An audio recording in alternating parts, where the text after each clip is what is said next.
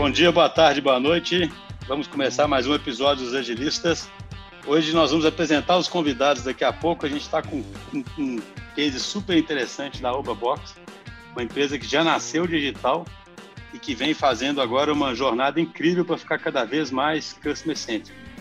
Então é super interessante isso porque ficar customer centric é super difícil. As empresas têm sempre os vícios né, de olhar para dentro e é super difícil você realmente passar a ser puxado pelo cliente, se estruturar em torno do cliente. Então, é um caso real que está acontecendo agora e é o objetivo que sempre é compartilhar esse tipo de experiência. Então, aqui da parte da DT, a gente trouxe o JP. Tudo bom, JP? Tudo bom, Schuster? Beleza. Trouxemos também a Sani. E aí, Sani? Sani, você está aqui entre nós?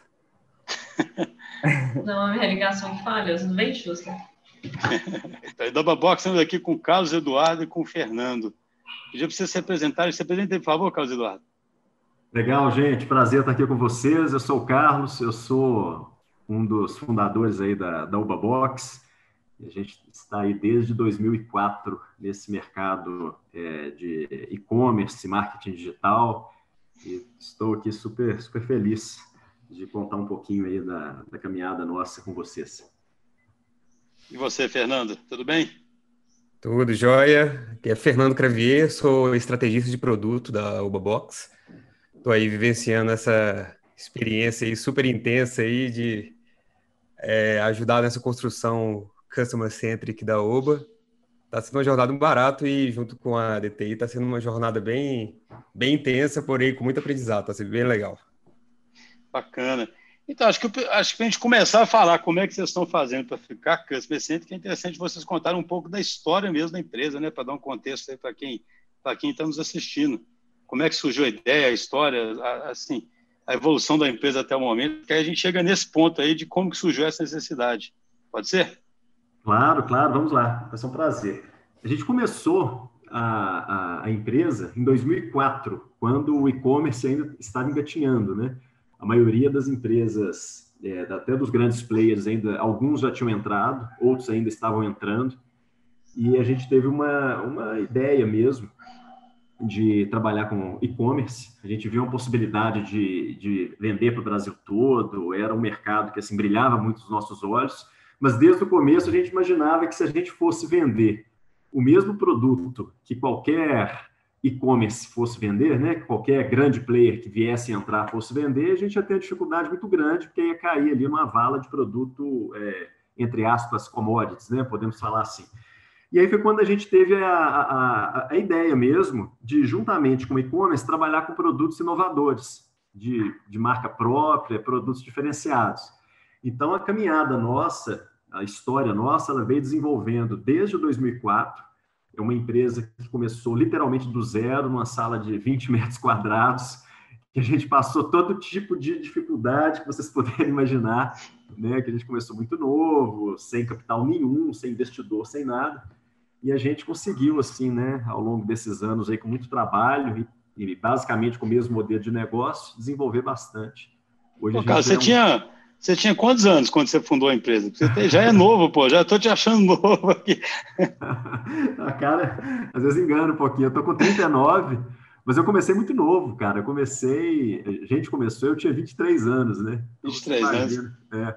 Não, porque e-commerce em 2004, né? Bem no começo mesmo, né? Da, da, da né? Porque hoje, né, pô, já passaram 16 é. anos, né? Schuster, mas assim, tem história para contar, viu? tem muita história para contar, algumas engraçadas, outras de dificuldade, mas a gente veio, cara. A gente teve, eu falo que é um privilégio da, é, da gente realmente viver intensamente a, a história do e-commerce mesmo. Que quando a gente começou não tinha referência, tinha muito pouca coisa, né? Então foi, foi uma experiência incrível e tem sido, né? A gente é apaixonado aí com e-commerce. Então, e e, e assim, vocês surgiram é, com algum tipo de produto específico em mente? Como é que é a linha de produtos SUS? Só pra... Cara, olha, olha que barato. É, quando a gente começou, a gente realmente percebeu é, que a gente precisava fazer alguma coisa diferente. Isso veio muito forte. Na época, uhum. eu não vou lembrar o certo, mas, por exemplo, Submarino, americanos já, tá, já estavam no mercado, é, o Ponto Frio, o Extra, eu lembro que tinha acabado de chegar, o Walmart não tinha entrado ainda, Carrefour não tinha entrado ainda, se eu não me engano. Então a gente viu que se a gente não vendesse alguma coisa diferente, Não, não ia ter jeito de a gente ter nosso espaço. E aí a gente começou a pensar, meu Deus, o que, que a gente pode fazer de diferente? E na época, era uma época que a China começava a despontar como uma potência industrial. Hoje é uma potência industrial e tecnológica, né? mas na época ela começava com potência industrial. E aí a gente começou a fazer algumas pesquisas. Em 2004, o que estava acontecendo? O celular já era, já era comum, mas não tão comum como é hoje. Né? Não existia smartphone, celulares eram analógicos. E estava acontecendo muito acidente, pelas pessoas falarem o celular e dirigir ao mesmo tempo, e o, os Detrans nacionais começando a multar. Então tinha uma dor muito forte nisso aí. Aí a gente achou na China um aparelhinho, um aparelhinho pequenininho, que a gente acoplava na, no celular. Na época não tinha nem viva voz no celular. Olha e, só, né? Com esse aparelho, cara, é muito massa. Esse aparelho ele transmitia o que se conversava do celular para a estação de rádio do carro. Olha então, só, revolucionário, né? Cara, foi, não tinha Bluetooth, não tinha nada disso, né? Aí a gente importou uma amostra, falei, cara, que isso, esse aparelho é sensacional. E, e, aí a gente meio que desenvolveu o primeiro Viva Voz automotivo do Brasil, cara, foi incrível. E aí o que, que a gente percebeu? Se a gente falou assim, não, vamos ter aquela bem essa mentalidade de um varejista comum. Se tivesse mentalidade, às vezes, de um varejista comum, mas eu acho muito porque a gente era muito novo também, meio que outsider aí no mercado, a gente fazia algumas coisas assim, nem é, até meio por responsabilidade, sem saber. Falei assim, não, vamos fazer o seguinte, vamos criar uma marca para esse produto? Aí a gente criou uma marca, fizemos a, a nacionalização do produto, traduzimos manual, criamos certificado de, é, de garantia, o produto via com uma bateria, a gente adicionou outras baterias e começamos a vender, cara.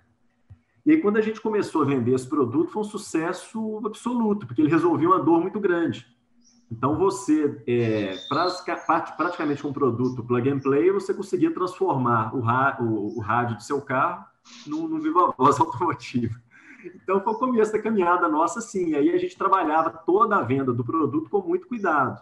É, aí fazia uma landing page especial, é, mostrando o produto com vídeo, é, com, com, todo tipo de informação possível. E aí a gente meio que desde então se especializou em duas frentes. Uma frente, desenvolver produtos, e outra frente, fazer a venda deles usando principalmente o, o marketing digital, porque são produtos que muitas vezes não têm uma demanda. É, a gente, as pessoas têm a, a, o problema, mas eles nem sabem que a, que a solução existe, entendeu? Uhum. A caminhada nossa vem bem dentro dessa, Entendi. dessa lógica. Cara, isso aí, isso aí eu sempre, a gente sempre fala da lei de Moore, né? Como é que as coisas evoluíram rápido, né? Impressionante, né? Você pensar que em 2004 era revolucionário, né? Pegar e colocar o Cara, transmitir o celular no rádio do carro, né? Muito Hoje louco, fica cara. parecendo pré-histórico, né? Você olha para pré-histórico. Teve, teve um outro produto que a gente vendeu que vem nessa lógica, assim, que a gente fala assim, meu Deus, como que, né, que hoje não faz nem tanto sentido. A gente vendia uma câmera de segurança é, e aí o pessoal começou via chat, via e-mail, perguntando se a gente não tinha alguma câmera para fazer é, filmagem escondida porque muitas vezes era, era caso de babá que estava batendo no menino, era caso de, de, cuidador de idoso, tinha N tipos de demanda. E aí, um, isso foi em 2007, foi quando a gente lançou um produto que a gente vendeu muito também na época, que foi a caneta espiã, cara. A gente vendeu assim milhares e milhares e milhares. E hoje é um produto que não faz sentido nenhum, porque todo smartphone, qualquer smartphone faz vídeo, né? Então o mercado ele vem mudando a velocidade incrível mesmo, muito legal. Não, eu, é, é, a, a, caneta espiã é engraçada porque eu como um mancebo de internet, né? Ficava muito tempo na internet navegando nos portais do, da, do, da Microsoft, é. né? UOL, nos chats da vida. Eu via muito a caneta espiã. A, a Oba tem uma história muito grande, inclusive, na, no amadurecimento da mídia digital, né? De é, AdWords e tudo mais aqui no Brasil. É, é bem interessante. Assim. É, tem muito cara. Os bastidores são bem, bem, bem curiosos. Então, só, só, mais uma pergunta para entender. Mas, assim, mas o que, que norteia os produtos que vocês escolhem desde então até hoje? Porque é bastante amplo, né? Qual que é o, o que, tem de comum ou, ou, ou, não tem uma coisa necessariamente comum? Qual que é o, a linha que norteia os produtos que vocês vão vender no e-commerce? Schuster, aí você chegou num ponto que eu acho que é, essa pergunta sua é muito inteligente. O que, que acontece? Nos primeiros anos, a gente ia fazendo a prospecção de produto muito orientado à oportunidade. Então, nessa caminhada, a gente achou N produtos que a gente é, pesquisava mesmo. Eu, eu, já fui à China algumas vezes, é, né, outras pessoas da, da, empresa também, e a gente achava uma oportunidade. Falei, nossa, vamos, vamos levar isso aí para a empresa. A gente passou por um período, é, porque assim, na hora que você desenvolve um produto, tem todo um trâmite diferente. É diferente de você ser, um. Você ser uma empresa que desenvolve produto, você tem uma uma necessidade de desenvolvimento totalmente diferente de um varejista que pega um catálogo, escolhe e começa a vender. E aí, em determinado momento da nossa história, a gente, sem perceber, até por uma necessidade de ter mais, pelo menos uma crença que a gente precisava ter mais produtos no nosso portfólio, a gente começou a trabalhar com produtos multimarcas e a gente foi perdendo um pouco da essência nossa de, de empresa. Foi quando a gente é, a gente veio crescendo passo a passo de 2004 até 2015. 2016 a gente deu uma escorregada no, na, no crescimento, 2017 também. E aí foi quando a gente começou a, a entender o que, que podia estar acontecendo e olhar de novo para a nossa estratégia. E aí foi quando a gente percebeu que o principal é, que a gente precisava meio que voltar mesmo às origens nossas era voltar a trabalhar com produtos diferentes, não produtos multimarcas, que era algo que a gente uhum. sabia fazer, desenvolver muito bem, mas principalmente focado e orientado no consumidor final e não simplesmente na oportunidade. E aí eu falo que é, hoje a gente trabalha com alguns públicos, tá? A gente tem alguns segmentos, a gente trabalha principalmente hoje com tem uma linha especial que é a linha sênior, tem uma outra linha que a gente tem de produtos para a linha casa, é, é, cozinha e uma linha áudio também, que a gente vende vitrola, vende um tanto de coisa. Mas eu falo que o maior presente, quem nos deu, foi o pessoal da linha sênior. Eu não tenho outra palavra, não, foi um presente. A gente tem um carinho imenso com, com a terceira idade. E aí eu te explico por quê, e foi, assim, foi uma série de coisas, mas ajudou muito a gente a, a ter essa consciência. A gente, em 2015 aproximadamente, a gente começou a vender um telefone para idoso de um fornecedor multimarcas, e esse era um telefone, era, era um feature phone, era um telefone, não era um smartphone, não, telefone. Uhum. Só que ele vinha com as letras maiores, ele vinha com o áudio maior, é, ele vinha com o botão SOS, quando você apertava, ele disparava um sinal para cinco números cadastrados. E a gente começou a vender esse produto meio que de uma maneira normal, assim, sem grandes expectativas. A verdade é essa. E a gente é muito, a gente tem muita verdade, assim, sabe? A gente gosta muito de, de contar sempre como que as coisas aconteceram. Só que no desenvolver do, do, dos meses, o que começou a acontecer? A gente começou a trazer um público da terceira idade para a nossa base de clientes. E a gente começou a perceber uma coisa que a gente nem imaginava: o quanto que esse público é carente, era carente, continua sendo carente em relação à questão de tecnologia.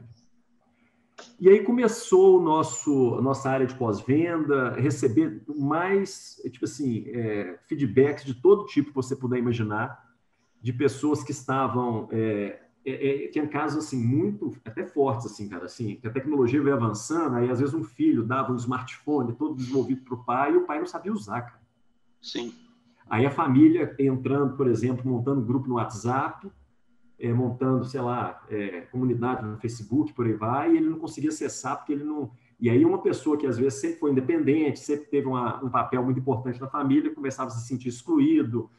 E aí a gente começou a meio ficar muito, a palavra é, acho que é essa mesmo, muito impressionado com todo tipo de feedback e depoimento que a gente começou a receber. E aí eu falo que eles deram um presente para a gente porque eles foram o grande motivador da gente se tornar uma empresa totalmente orientada ao consumidor final, ao cliente, não ao produto, sabe, cara? Que é algo que Sim. há uns anos atrás eu não conseguia nem falar a diferença. é, assim, é engraçado, isso que, eu, isso que eu estava pensando quando você falava, né? Ou seja, vocês iam, vocês, pelo que eu entendi, no primeiro momento, prospectavam aí o que pareciam ser grandes oportunidades e usariam a força do e-commerce, né, para poder vender essas grandes oportunidades. Mas, de repente, vocês se voltaram para um público, né? E é interessante, e coincidentemente, eu estou lendo um, um livro que chama. Ah, é sobre 2030, sabe? E ele fica o tempo todo falando é sobre como a população vai ficar sênior, né? É. A, a, a, faixa que mais cresce de idade é acima de 60, né? É. Assim, ele fala até de festas de família vai começar a ter mais gente cena do que criança, é. porque o índice de natalidade está caindo, sabe? Assim, é. o mundo vai mudar absurdamente, né, nos, nos próximos 10, 20 anos. Né? É, é não... e, e, a natalidade caindo, né? É, a natalidade caindo, expectativa de vida aumentando. Exatamente, pessoas, exatamente. Pessoas ficando mais velhas com mais saúde, né? Então. Então, aí, aí que eu ia perguntar, Fernando. Você disse que é estrategista é, de, de produtos. produtos. né? De produtos. Isso. Então, quando é que você entra e, e, assim, acho que é interessante, ou seja, vocês, vocês mesmos disseram, em 2015, 2016 deram uma patinada no crescimento, aí deram uma repensada é, estratégica, e aí está tá me parecendo então, que esse movimento agora de ficar mais customer centric é consequência direta dessa escolha que vocês fizeram, né? É quase que um caminho, vamos dizer assim, inevitável, é isso mesmo? Isso. É, que que acontece, né? Eu, eu entrei na Oba tem um pouco mais de dois anos e eu peguei essa transformação, assim, né? É, onde a empresa vinha nesse movimento muito forte de cada vez mais se conectar com, com o consumidor final, entender, né? As expectativas, entender a, a experiência que os nossos produtos geram para partir disso daí, né? Formatar N estratégias, né? E, e, uma coisa que foi muito legal, porque eu, eu, entrei nesse momento e eu tive a oportunidade de. Né, a minha bagagem profissional é mais na área de planejamento, trabalhei muito tempo com agência e tudo mais, então sempre foi entender as pessoas, conversar com as pessoas, fazer rodar pesquisa, né? Essa é a minha onda. E eu entrei nesse momento e aí começou, né? Principalmente com o público da terceira idade, que era um público né, muito forte ali dentro da empresa.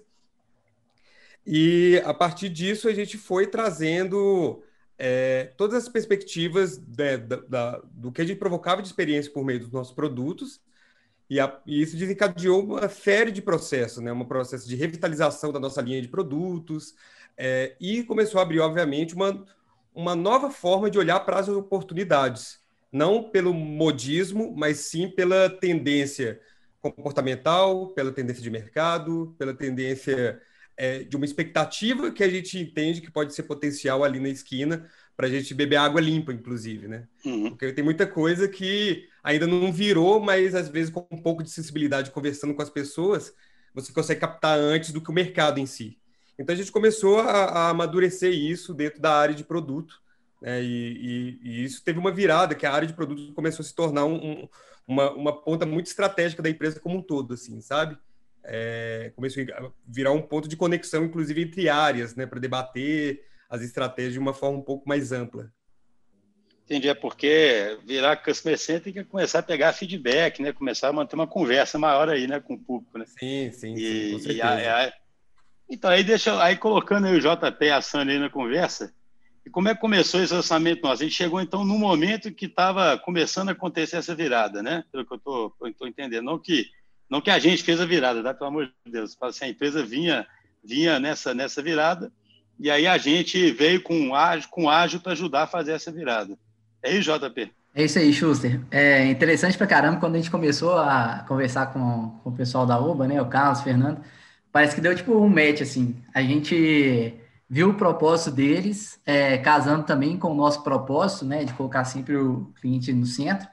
E as conversas iam fluindo, cara, assim, legal demais. Todo mundo muito alinhado do que, que a gente já imaginava, é, dado o desafio que a OBA trouxe para a gente, né? E aí disso a gente partiu aí para fazer algumas dinâmicas com eles, entender um pouquinho mais do contexto, né, deles também, e cada vez mais é, sentindo que ali ia ter uma é, uma troca boa de experiências, né? A gente podendo trazer essa, essa nossa nossa vivência no ágil e eles também com esse desejo de colocar o cliente ao centro. Né? É muito interessante. Assim, eu sempre comento uma coisa, eu falo que se fala muito em propósito hoje em dia, né? Aí eu falo, cara, o propósito pode ser um propósito na veia, né? Você vê o, o, o, o tanto que um time fica empolgado, né, cara? Assim, de ter o, né? É uma coisa tão concreta, não precisa nem de pesquisa. É muito legal isso. É, ô, ô, Schuster, e falando disso, cara, e isso é uma coisa que eu falo a gente sempre traz muita verdade para tudo que a gente faz, sabe, Justo? E, e, eu falo muito com, com o pessoal, por exemplo, a gente é uma empresa de 16 anos. E a gente não nasceu com um propósito definido, transparente, não, sabe, cara? Eu vejo, inclusive, hoje, assim, é, muita, muita startup nascendo, o pessoal já vai buscando, ah, vamos definir o nosso propósito, como se fosse uma coisa que você fizesse uma reunião, tivesse uma definição. E eu não acredito nisso, não, falando da experiência que eu tive. No nosso uhum. caso, cara, o que, que aconteceu? A gente sempre teve uma cultura muito forte, de alguns valores muito fortes, e eu acho que o propósito nosso, ele estava andando ali debaixo da mesa, já estava ali dentro da empresa, e com o passar dos anos, ele foi sendo formatado. Então, hoje a gente realmente vive, é, assim, para melhorar a vida do, dos, das pessoas através da inovação. Isso a gente, mas vive, vive, vive de uma maneira muito intensa mesmo, assim, sabe? A gente realmente acredita que a gente pode ser, que a gente é uma ferramenta de, de melhoria, de transformação na vida das pessoas. E quando a gente procurou vocês, foi tão interessante porque aquele feature phone que eu falei lá atrás, ele, através de uma extensão de linha, tinha virado um smartphone, um smartphone adaptado para a terceira idade. E a gente começou a ter tanto feedback de cliente e de percepção. Eu falei, gente, espera lá, a gente tem que dá para a gente entregar muito mais, dá para a gente levar esse, essa solução para um outro nível, porque a dor de quem está aqui é, é muito maior do que a gente imagina. Eu falo, por exemplo, né? É, eu, por exemplo, todo final de semana eu vou na casa da, da minha mãe sempre tem alguma coisa para ajudá-la com tecnologia. Na hora que você vai falando, é, isso começa a se tornar realidade. A gente começa a ter feedback de cliente falando que, nossa, eu estava em depressão, eu, agora eu consegui conectar com meu neto, consegui. É muito forte assim os depoimentos, assim, sabe, cara? É, é um privilégio mesmo trabalhar. E aí nessa caminhada de melhorar essa solução, a gente deu alguns passos. Um passo foi a gente, em conjunto com as próprias pessoas da terceira idade e com uma série de depoimentos, de dúvidas que a gente tinha coletado ao longo dos últimos anos, a gente desenvolveu esse, esse vai ser lançado no mês que vem. A gente começou, começou a desenvolver um infoproduto completo, com mais de 400 minutos, para esse infoproduto ser disponibilizado junto com o smartphone, sem cobrar mais nada. O que a gente queria? Eu falei assim, cara, e, e, todo tipo de dúvida que você puder imaginar, sabe? Dúvidas sobre fake news, dúvidas sobre fazer compra com segurança na internet. Falei, cara, vamos entregar isso. A gente adaptou a nossa estrutura de, de call center toda, porque a gente não quer simplesmente tirar dúvida, a gente quer ajudar mesmo a pessoa da terceira idade. A gente tem caso de ligação de mais de duas horas, para você ter ideia. Então, não estou medindo tempo de ligação, estou medindo se a gente está encantando e resolvendo o problema. E aí, nesse smartphone que a gente até então trabalhava, a gente tinha uma solução de um launcher, um aplicativo que fazia interface, né, com, toda a interface adaptada para a terceira idade, onde tinha números maiores, tinha um botão SOS e, e um launcher muito legal. Mas a gente tá, a gente estava com um backlog de tanta coisa para fazer, eu falei, não, cara, vamos fazer o seguinte, vamos levar isso para um outro nível, vamos desenvolver um launcher próprio para a gente realmente entregar uma solução única com base com toda a experiência que a gente está tendo, com base em tudo que a gente acredita que a gente pode entregar. E aí foi que a gente procurou a DTI, né? Porque a gente sabia o que precisava, mas o como a gente não, não é, não é a gente não é, não é, é desenvolvedor, né? De, de, de aplicativo, de tal. E aí é onde vocês com metodologias, né? Com as metodologias, estão ajudando muito a realizar esse sonho aí. Entendi, cara, é muito legal. Assim, só uma, uma coisa que eu achei interessantíssimo você falar mesmo, porque eu já até contei a história aqui, tem aquela série lá, o Silicon Valley, vocês já viram? Já, que tem na... E o cara, ele, ele, ele fica pensando na proposta da empresa, né? O sujeito, eu, eu não vi ela toda, mas eu lembro desse episódio, é muito engraçado. O cara, ele leu que o Steve Jobs é, tomou LSD quando pensou no propósito da empresa. Aí ele vai, toma LSD, pega o carro para ir pensar no propósito, aí no meio do caminho tem um congestionamento que ele é por meio de deserto. Aí ele entra, aí começa a ter os efeitos, ele entra num, é. no, num banheiro, num posto de gasolina, sabe? Um banheiro todo Nossa, vacalhado, é fica lá, né? Aí ele fica a noite toda lá, aí no dia, dia de manhã, ele vira e fala. É, nosso propósito, já sei, fazer o mundo melhor. aí... é, cara.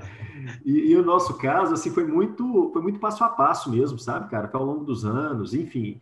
E hoje é algo que está muito consolidado lá, sabe? então, o que eu ia dizer é isso, é que assim, o pessoal vulgariza às vezes isso, e aí vira uma frasezinha feita. É. É muito diferente quando você vê, e aí que eu acho que é ser verdadeiramente customer centric, as coisas que você falou aqui é uma empresa que começa de fato a se organizar em torno da necessidade daquele é. cliente, que tem o propósito de, de melhorar a vida do sênior ali, sabe? Então, poxa, você pensa em todos os pontos de contato, né? Você pensa, pô, esse cara vai ligar para cá, tem que ter gente que tenha mais tato, mais, né? Tem, sabe atender esse tipo de pessoa, é. entenda que ele não sabe. Ter, é, é, eu acho isso super legal, porque isso que são as coisas difíceis, sabe? Pessoal que acha que o difícil é escrever a frase, né, cara? É. Cara, o... e é esse o ponto. E eu vou falar uma coisa com você, cara. Nesse, né, todo esse processo de, de transformação que a gente foi passando, não foi de um dia para o outro, não foi de um mês para o outro, foi de anos. Um tanto de coisa que a gente fazia deixou de fazer sentido. Um tanto de produto que a gente vendia deixou de fazer sentido e outros passaram a fazer sentido. E mesmo algumas pessoas que trabalhavam conosco começaram a ver que não era. Algumas que estavam lá começaram a abraçar da maneira muito forte né, todo esse, esse propósito, e outras, ah, cara, não é isso que eu acredito, e, e deixaram a empresa. Então foi um processo assim muito legal, assim muito intenso mesmo, sabe? E que foi anos, foi anos assim, foi anos é. passo a passo. Até por isso que eu acho que ele é muito sólido. Uma coisa muito maluca é porque, como eu falei, né, eu entrei na, na OBA tem um pouco mais de dois anos. Então, eu peguei exatamente isso que o Carlos falou, né, dessa transição e uma, um reacomodamento da, da cultura, né, vamos assim dizer. E, e é muito maluco porque né, todo mundo foi impactado e, né, né, com essa mudança. E, e, era muito engraçado porque às vezes a gente, o Carlos fala muito isso, é, isso mais no meio, no começo do ano passado, às vezes surgiam alguns desafios ao longo do, do trabalho, aí pensava assim, o que, é que a gente faz, né? O que, é que a gente vai fazer? E aí, quando a gente ia conversar com o Carlos, não, estou com dúvida em relação a isso e tudo mais, ele trazia o, o nosso propósito para a mesa, tipo assim, não, o que, que a gente, o que, que a gente quer fazer como empresa? E aí a resposta surgia assim, sabe, no instalar de dedos, porque ficava Sim. muito mais fácil. E aí, à medida que ele foi vivendo isso, porque eu acho que isso é, é eu acho que é o ponto-chave, né? não é só uma, uma frase na parede e tudo mais. Né? A, a cultura, o propósito, ela se dá quando você começa a vivenciar e ela começar a virar uma, uma força motriz para as decisões internas e por aí vai. É, de repente, gente, to, to, todos os nossos desafios ela, eles começaram a ser mais fáceis de ser é, atravessados porque o nosso propósito ele já estava muito internalizado e muito forte. Então, ele tomou, ele tomou decisões Sim. muito difíceis é, este ano de 2020 até por conta da pandemia e tudo mais. Só que foi leve tomar essas decisões, de certa forma, porque a gente sabia que a gente estava fazendo a coisa certa, sabe? Então. Cara, esse, esse episódio pode ser muito mais sobre propósito mesmo, que eu, eu, tô, achando legal demais, sabe por quê? Essas coisas ficam muito etéreas nos livros de negócio, né? Você fica lendo isso e muito cara cético fica assim, pô. E aí eu tô lembrando de um negócio quando vocês falam, o tal do jogo infinito, sabe? O, aquele Simon Sinek fala, cara, isso é muito mais um jogo infinito, né? Assim, certamente quem saiu é quem pensa muito diferente ou quem pensa muito mais no curto prazo, sabe? É, e tá tudo quem tá bem. pensando, é, não, é exatamente, é uma questão de, mas quem está pensando aí no longo prazo toma essas decisões com mais, com mais é. É, é confiança, né? Porque isso que é legal, o propósito é, quando você falou aí, né, Fernando, toma adesão mais leve, por quê? Porque já existe uma, uma a gente chama lá em complexidade de restrição habilitadora, né, cara? Porque se você olha só para um número e para um resultado, toda decisão fica sempre olhando para aquilo e pronto, né? Se você olha para o propósito, você sabe que você está, às vezes, fazendo uma troca no curto prazo para alguma coisa ali que você acredita no longo prazo, né? É, e isso... Eu, por exemplo, até legal, eu venho de uma cultura, a gente tem lá na empresa, assim, uma cultura muito forte de metas, sabe? De meta, orçamento, previsto, realizado e tal. E o que, que foi interessante, cara, que é o seguinte, muitas vezes quando você tem uma cultura de meta, tem muita coisa legal. Só que a cultura de meta, ela te traz para uma visão de curto prazo, cara. Sim. E muitas vezes o que você mais vê é a empresa tomando decisão, abrindo mão de conquistas no longo prazo por causa de resultados, às vezes de mês, às vezes até de semana ou de dia. Então, cara, na hora que você traz, e eu vejo que isso, a gente colocou isso à prova alguns meses atrás, era o seguinte: são decisões que realmente, pô, pera lá, o que está vindo na frente? É, é, é, o propósito, é o que, que a gente acredita, é o que a gente está construindo, ou o DRE do, sei lá, de julho de 2019? Entendeu? E eu, vi, eu vi que a gente passou por essas provações de uma maneira muito leve. E hoje, assim, o que o Fernando falou, às vezes pode ser o desafio que for, a resposta fica muito óbvia. É muito então, mas aí eu faço uma pergunta que eu acho esse, cara, eu estou achando excelente esse. Vocês são uma empresa de, que tem que vender, né, cara? E quem tem que vender tem meta para caramba, né? É uma, é uma pressão. Aí chegam uns malucos aí, a Sandy, o JP e o Gustavão ali, falando que não tem escopo, que sprint, vocês vão acompanhar os OKRs. Cara, como é que foi a reação sua? Depois eu quero ver o depoimento do ponto de vista da Sandy aí, como é que foi. Mas a reação sua a isso, porque a gente, a gente tem clientes, é engraçado, cliente que é varejo é mais desconfiado ainda, eu diria, porque a pressão é muito grande né, no varejo, né? Você é. tem, é uma pressão muito forte, né, parece. Cara, Isso é uma, uma, hipótese que eu tenho. Como é que vocês isso... reagiram a isso? Como é que vocês aceitaram bem, né, cara? Essa... Muito legal você falar isso. É, aconteceu uma, um movimento que para a gente foi muito incrível. É, os anos que a gente veio muito focado no resultado, a gente cresceu, sei lá, crescer 15%. Tal. No último ano, a gente cresceu mais de 50%. E esse ano a gente vai crescer mais de 200%. Por quê? Porque na hora que você foca no longo prazo no que, e no que você está entregando no cliente, muitas vezes você resolve, você trabalha a causa e não simplesmente uma consequência que vai te trazer uma coisinha só no, no curto prazo. E aí, quando a gente começou é, a entender e aprofundar na metodologia que vocês têm, a gente viu que a gente conseguiria fazer esse trabalho de centrado ao cliente num nível ainda muito mais elevado, porque junta a vontade, junta as técnicas que a gente já tinha, mas com um nível é, é, de metodologia que vocês têm que é muito avançado, entendeu? Então a gente viu como se fosse algo para maximizar o que a gente já estava fazendo. E aí acaba que essa metodologia a gente começou a usar, lógico, né, ainda sem a, a, o profissionalismo, o nível que vocês usam, mas até no lançamento de novos produtos, no desenvolvimento de novos produtos, na solução de outros problemas, entendeu? Então, assim, cara, eu achei incrível. Eu vi, a gente viu meio como uma ferramenta para a gente maximizar o que a gente queria mesmo desenvolver. Ô, ô, cara, você tocou no. Eu, não, você tocou só um negócio, tocou num ponto que eu acho interessante para caramba. Eu acho que essa visão mais de longo prazo, ela às vezes permite para a empresa olhar para outras coisas e remover obstáculos ao crescimento, sabe? E aí o crescimento acontece mais naturalmente do que se imaginaria. Natural. Do que. Porque eu, eu acho engraçado, a, a, empresa não cresce porque alguém botou uma meta, ela cresce porque é. tem um mercado ali você está conseguindo chegar nele, né? Não é só crescimento é consequência, cara. Ele é, é consequência. É, exatamente. Exatamente. E eu falo e é o... turma o tempo todo, assim, a gente vai, né? Tem alguns jargões, igual tenho certeza que vocês têm os seus aí, eu filo o pessoal o tempo todo, falo, pessoal, é só o começo Pessoal, estamos em construção, sabe? Para a gente sempre colocar um mindset lá na frente, cara. Eu, eu, a gente tem um. Lá na empresa, a gente tem uma série de coisas. Uma delas é, são os princípios da Box, né? Eu brinco assim, gente, na hora que tiver alguma dúvida do que fazer, lê os princípios da Uva que vai ter a solução. e tem um princípio nosso lá que a gente fala, né? Que o maior inimigo do que a gente quer em longo prazo, normalmente é o que a gente quer em curto prazo. Entendeu? Então a gente acredita muito nisso aí, cara.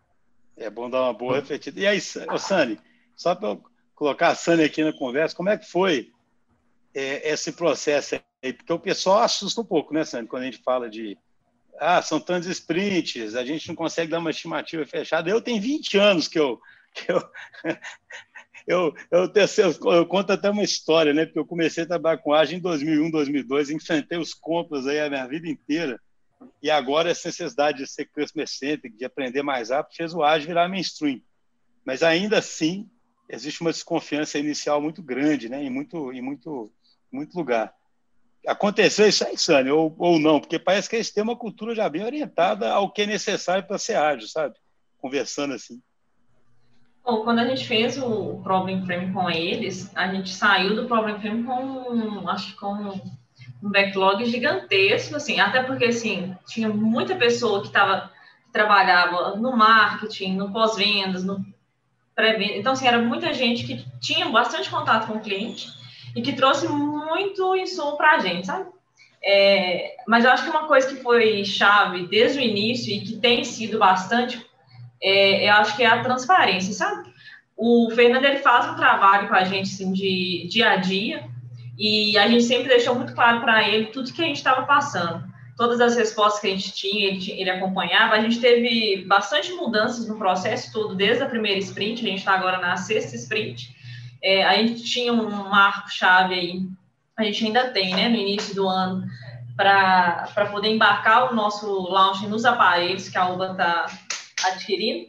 E aí, esse prazo, eles, a gente teve uma alteração no prazo, a gente teve algumas mudanças de backlog. Então, acho que sim, o que a gente tentou fazer desde o início é deixar transparente, assim, olha, a gente vai precisar fazer uma mudança no backlog, o Fernando sempre participa com a gente das, repriorizações, ele participa muito ativamente também com o time de dev, então, assim, acaba que, é um propósito muito comum entre as pessoas. Então, você tem um time de desenvolvedor que está muito empolgado com o projeto, pela, pelo sentido que ele traz, sabe? Pelo uhum. ganho que ele vai trazer para a terceira idade.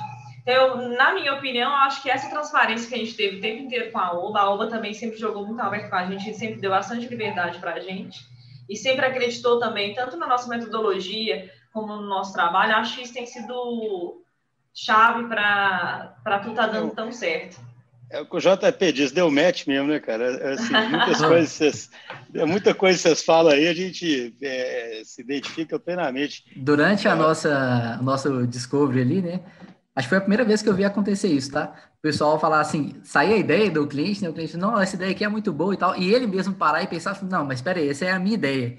E o público da terceira idade, né? Qual é a ideia deles? E aí o pessoal começar a repensar nisso, assim. Não tomar aquilo como verdade. E isso partir deles é legal demais, cara. Assim. É, hoje na review, acho que foi até o Carlos que falou isso, tipo assim, que a gente tá numa fase agora de, tipo assim, de pegar as coisas que a gente achava que fazia sentido e validar com o usuário final para a gente tirar a prova se realmente fazia sentido ou não. E não ficar no, na nossa visão, né? E mais na visão do cliente mesmo. É. É isso que eu ia perguntar para o Fernando. E você, como o estrategista de, de produto, eu acho que ajuda demais você estar tá imerso nesse ambiente aí de ser um jogo infinito, né? Porque, pelo que eu entendo, você tem essa liberdade, porque eu falo assim, qual seria a pressão normalmente em cima de você?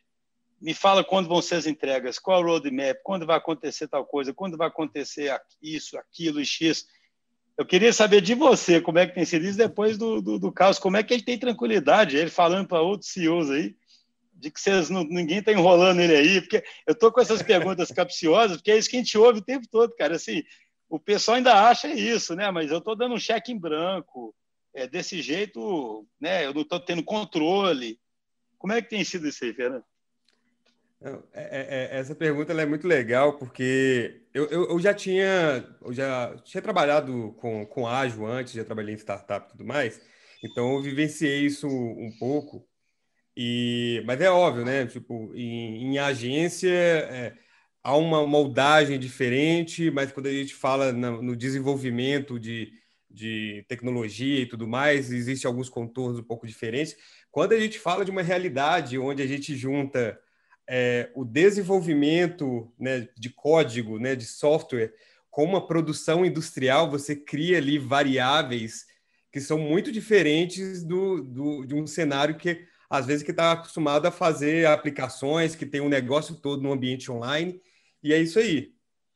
Então, é, vem sendo um aprendizado muito grande para mim é, fazer essa a junção desses dois mundos assim e eu digo que está sendo um aprendizado para todo mundo, assim, né? É, a gente tem debates muito, muito legais internamente nos nossos groomings e por aí vai, de exatamente de encaixar com a lógica do parceiro, porque você tem todo um rito lá muito muito certinho, com prazos muito apertados e a lógica industrial mesmo lá na China, por exemplo. Uhum. É, então, e aí você pensa, pô, e aí tá tudo solto, né? Não tem nada, não tem, é, é, é tudo feito do, do, do, jeito aí sem perspectiva, não tem escopo nem nada.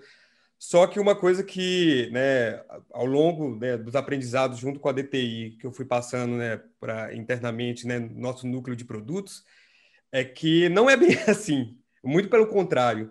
É, é, é uma máxima que a gente, eu vejo que a gente tem né, no mercado no geral, no Brasil, é, que a gente não tem muito costume do planejamento, né? E eu vejo que eu acho que é um ponto muito, muito forte, muito chave de todo o processo.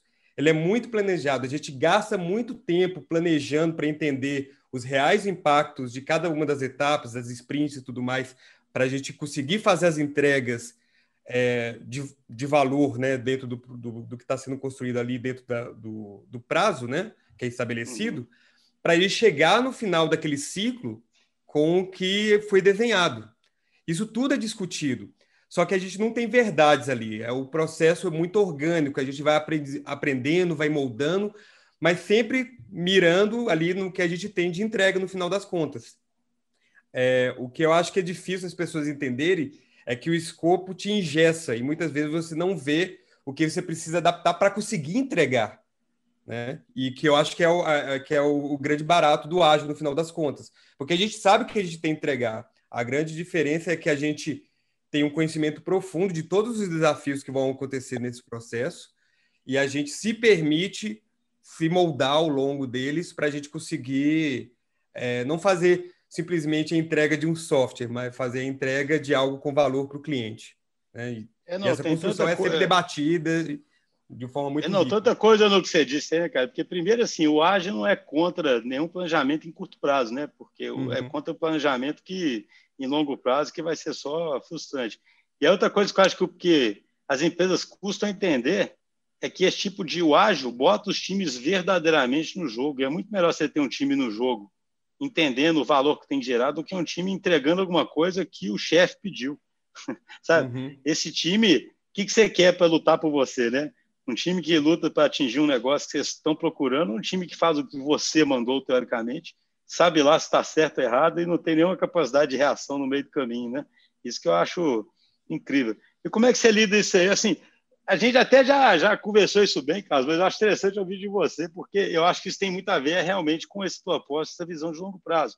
Mas como é que você lida é, é, com essa liberdade? Porque, pra você ter uma ideia, eu, recentemente eu tenho, eu tenho que ter conversas com executivos de, de clientes assim também, é, e não tem uma crítica que a eles, não. É porque a empresa vem de um outro ambiente e está acostumada com uma determinada forma de controlar, de orçar uma determinada estrutura, entende? E é difícil para a pessoa acreditar nisso. Poxa, eu pego um time e eu dou, eu, eu, eu dou alguns objetivos para eles, mas eu dou liberdade para caramba, eu dou autonomia para caramba, eu deixo eles aprenderem, eu deixo eles mudarem. E eles vão gastar o meu dinheiro assim? E como é que fica o meu orçamento?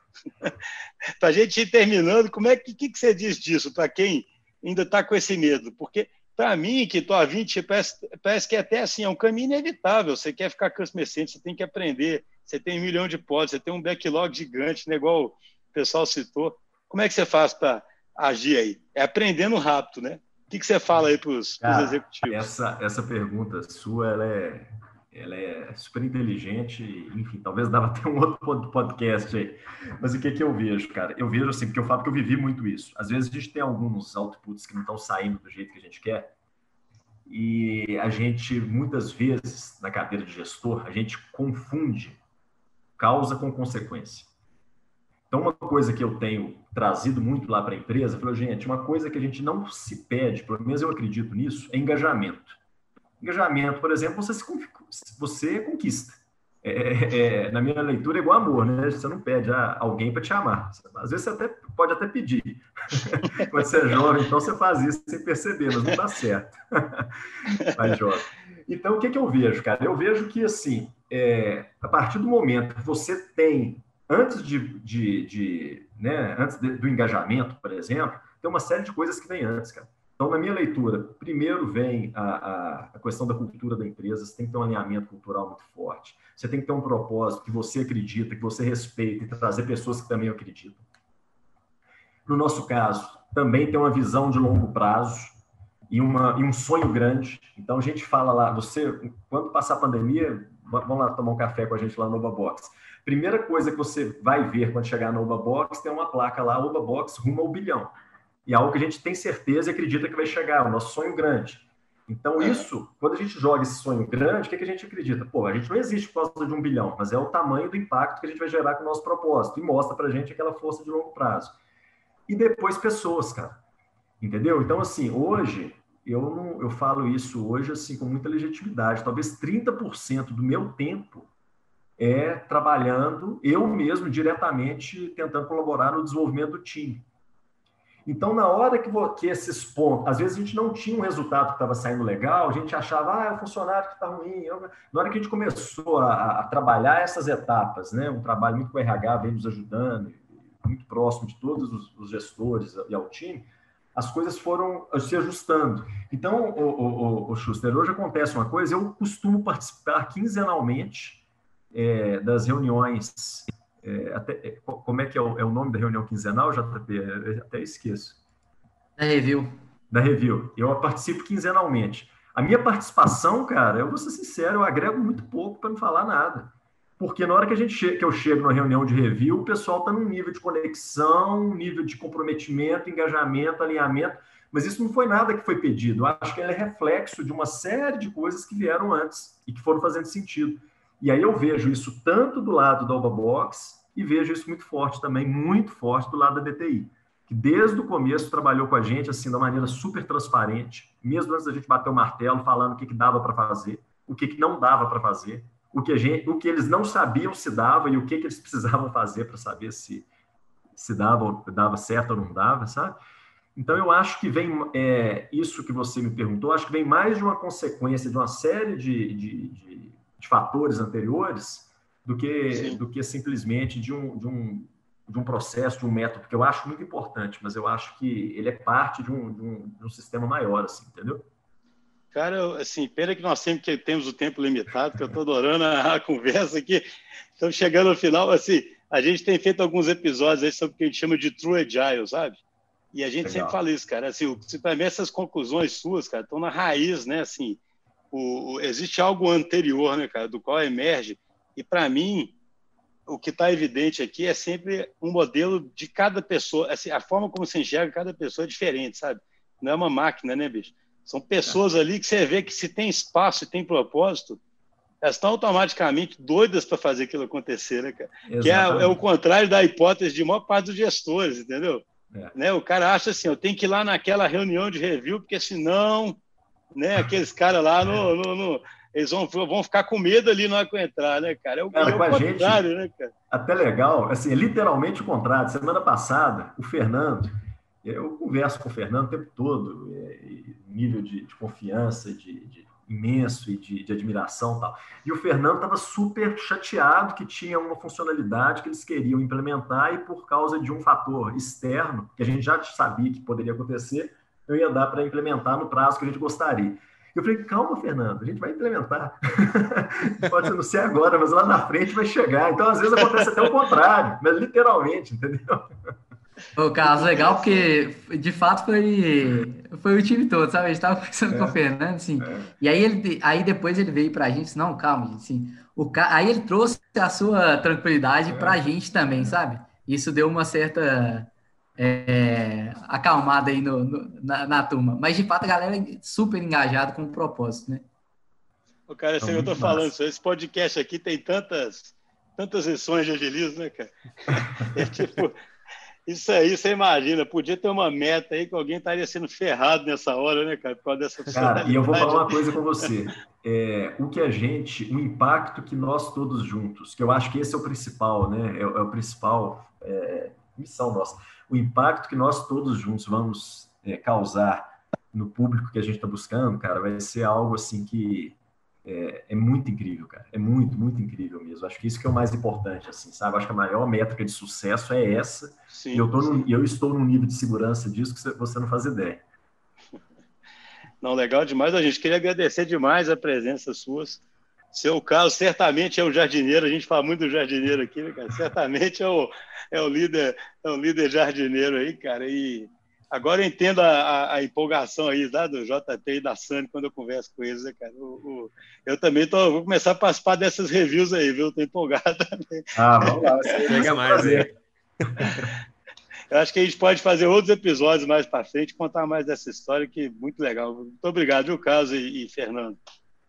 Imagina, com prazer, gente. A gente é fã seus, o que, que a gente puder compartilhar aí um pouquinho das experiências que a gente está tendo com vocês, né, de mercado. Contem com a gente sempre. É, a gente que agradece aí. Obrigado aí, Chu. É isso. Um abração, JP e Sani. Um abraço para vocês. Deixei, Valeu. Eu, eu, deixei vocês falaram um pouco, mas nós somos fomos bem customer aqui, viu? Tinha um depoimento muito interessante. Tem bastante história aí para frente também, é... não preocupa não. não. Exatamente, isso aqui vai render mais. Tá bom? Um abraço a todos, gente. Valeu, Pessoal, obrigado aí, até mais.